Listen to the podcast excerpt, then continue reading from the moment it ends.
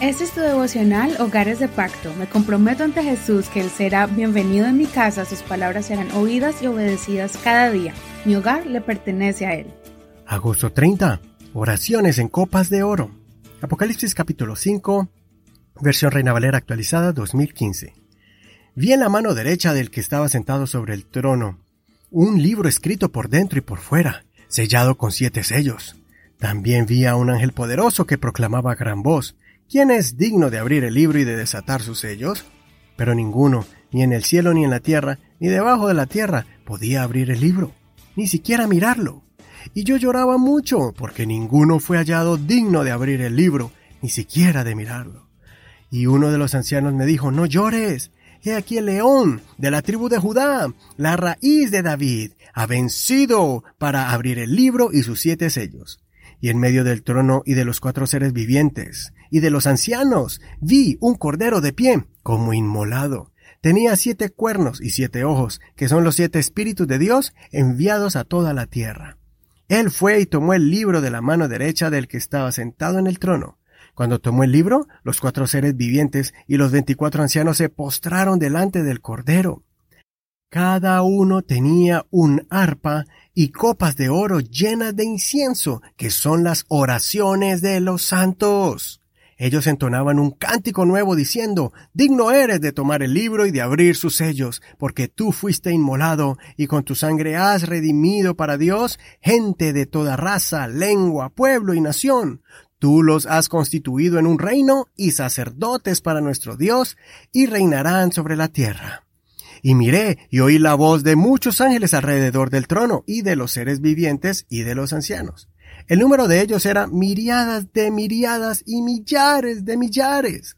Y decían a gran voz, Digno es el Cordero que fue inmolado de recibir el poder, las riquezas, la sabiduría, la fortaleza, la honra, la gloria y la alabanza y oí a toda criatura que está en el cielo y sobre la tierra y debajo de la tierra y en el mar, y a todas las cosas que hay en ellos, diciendo, al que está sentado en el trono y al cordero, sean la bendición y la honra y la gloria y el poder por los siglos de los siglos.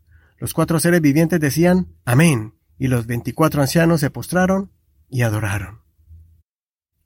La visión de Juan en el cielo continuó en éxtasis de adoración y alabanza. Pero ocurrió un momento muy preocupante, porque no había nadie digno que abriera los sellos del libro misterioso. Juan sintió el dolor porque en el cielo no había nadie digno, pero en ese momento se le mostró a Juan que había uno que había vencido, y es Jesucristo. Pienso que ese es el mismo dolor cuando nos damos cuenta que no podemos cambiar por nosotros mismos y que somos pecadores.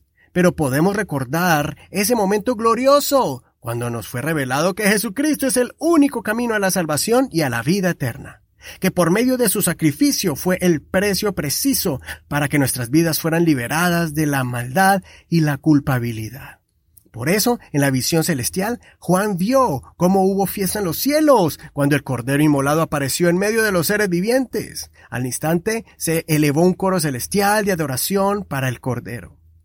Quiero anotar que estos seres celestiales tenían en sus manos una arpa y una copa llena de incienso. El incienso es una especie de perfume consagrado para ser ofrecido como olor agradable en la presencia de Dios.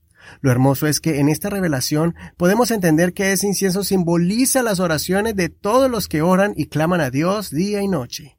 En esas copas de oro Dios ha estado depositando tus clamores, tus peticiones, tus palabras de adoración. Dios no se ha olvidado de tu oración. Dios las recibe como un olor agradable y son presentadas ante su presencia por estos seres celestiales continuamente. Tal vez será por eso que el Señor Jesucristo exaltó a aquella mujer que derramó el perfume costoso desde su cabeza hasta los pies y lavó sus pies con lágrimas. Jesús dijo que contaran la acción de esta mujer por donde quiera que se predique el Evangelio. Por eso los apóstoles nos animan continuamente, por medio de sus cartas, a que oremos continuamente y nos recuerdan que Dios no es injusto para olvidar nuestras oraciones.